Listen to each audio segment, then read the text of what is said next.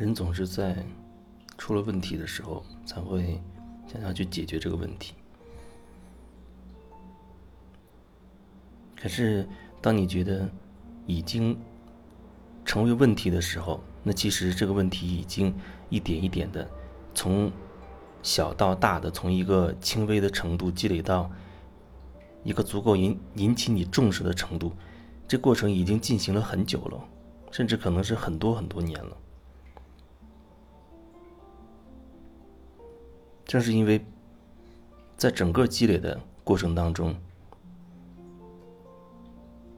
我们会觉得好像没什么，一点一点的，一滴一滴的，都会觉得没什么，不断的去忽视它，而认为这个情况不严重，不管是什么。层面的身体层面的，还是我们所处的各种关系，我们做的事情等等等等，总是在很多看起来很小的一个一个的选择里面，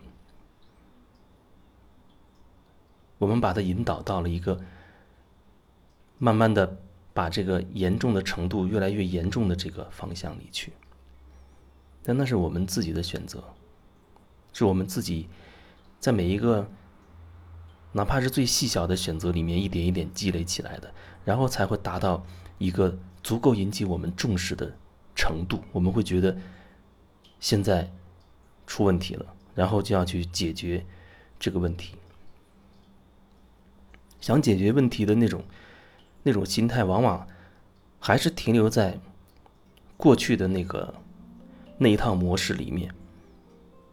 不想要眼前的这种状况，只是想好像一刀切似的，让眼前的这个自己不要的情况最好立刻能够消失。人不愿意去看自己，不愿意所谓的反省自己，这个反省不是头脑的。自我总结，而是真的很深刻的去用你的心去感受，在整个的这个过程当中，自己究竟做了什么选择，才让自己有了眼前的这个结果。但也许很多时候，我们在所谓的自我反思、反省的时候、总结的时候，就变成了另外一个东西，会找很多客观的东西出来。然后，来证明自己当时那个选择迫不得已，没办法，我也没办法。有一些可能真的是大势所趋，就好像好像你出生在某一个朝代里面，那那个朝代是一个大背景，那个背景你没有办法把它推翻，所以每一个在那个。时代那个朝代的背景背景里面的人，他都会受到那个时代的一个影响，一个大的影响。但是在那个里面，当你面对一个具体的事情的时候，哪怕只是说你面对着今天晚上要吃什么的时候，哪怕是这样这样的一个事情，或者是有人请你吃饭，你要不要去等等，哪怕面对这样一些很小的一些选择的时候，后面都反映着。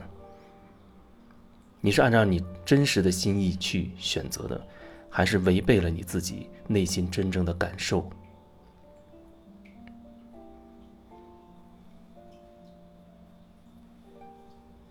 如果说你觉得眼前有些东西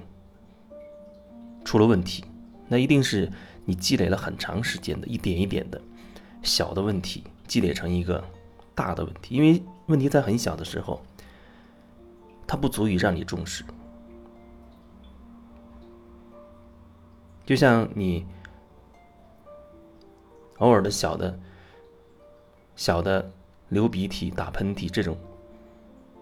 这种细节，你可能不太会重视它，你觉得简单处理一下就好了。你没有去感受到底是怎么回事，可能要酿成更严重的一种状况的时候，啊，让你发烧、头疼、完全起不来床的时候，你才会好好想一想到底是怎么回事。但如果我们一直都是用我们的头脑去思考问题的话，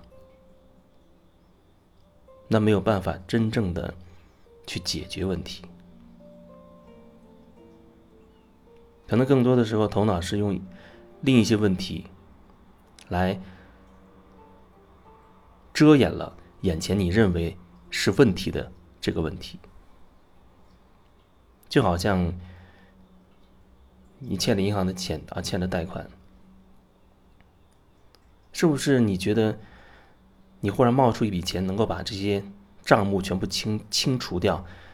就完全没有问题了？看起来这个钱钱的问题好像解决了。那你欠银行的钱或者欠某人的钱，然后你忽然获得一笔钱，别人给的或者怎么样的，你有了这个钱去还去清偿你的债务，但是你却不知道。你为什么会一点一点的堆积这么大的一个债务？那个可能才是真正需要你去面对的问题，真正需要你去好好的去感受的一个问题。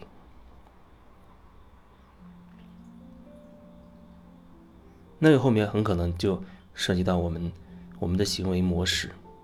我们有很多的思想观念，会影响我们每时每刻的那些最细微的选择。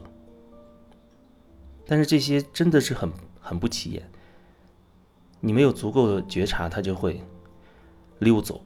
你可能会觉得这每一个很细微的选择没什么大不了，有的甚至就只是一刹那间的一个念头，你可能会觉得这些没什么。但正是这些这么多的你认为没什么的这一点一点的东西，才会累积成你眼前的这个大问题。我觉得，所谓的解决问题，不是真的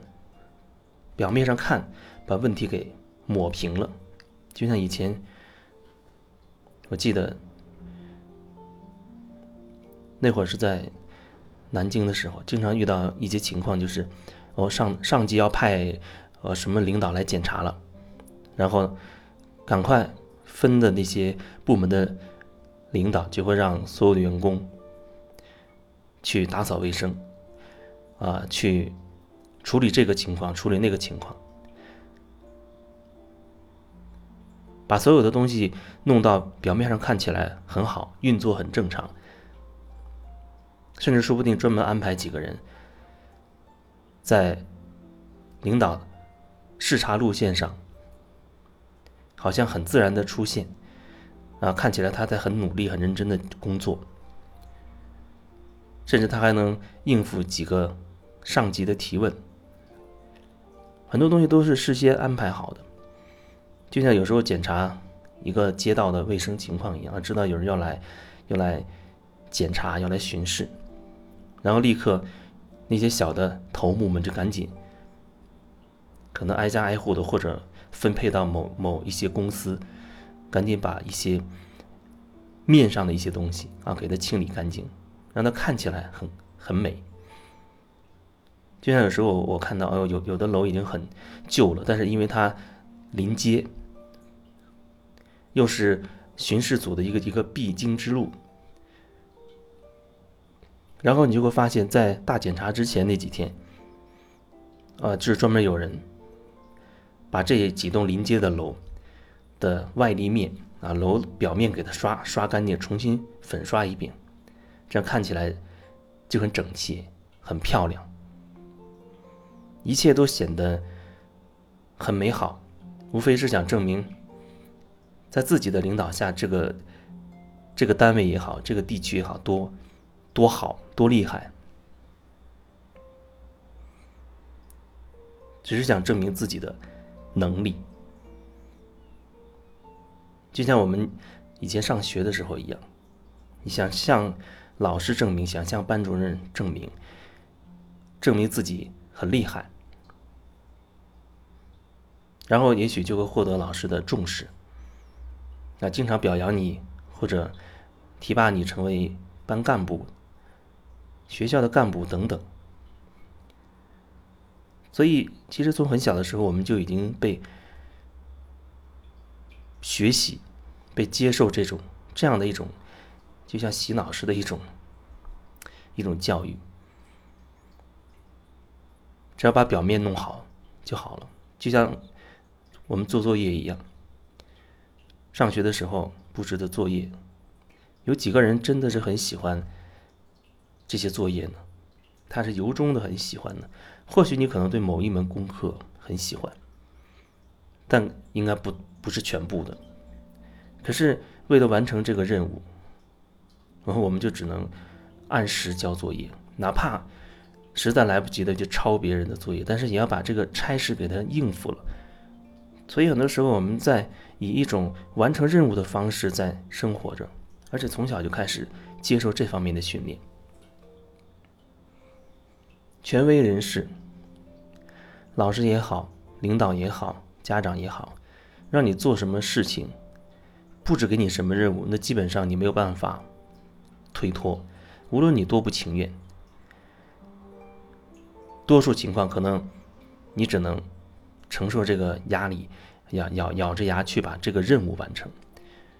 所以等到你工作的时候，你会发现，很多时候你可能并不热爱这个工作。你没有办法真心热爱这个工作，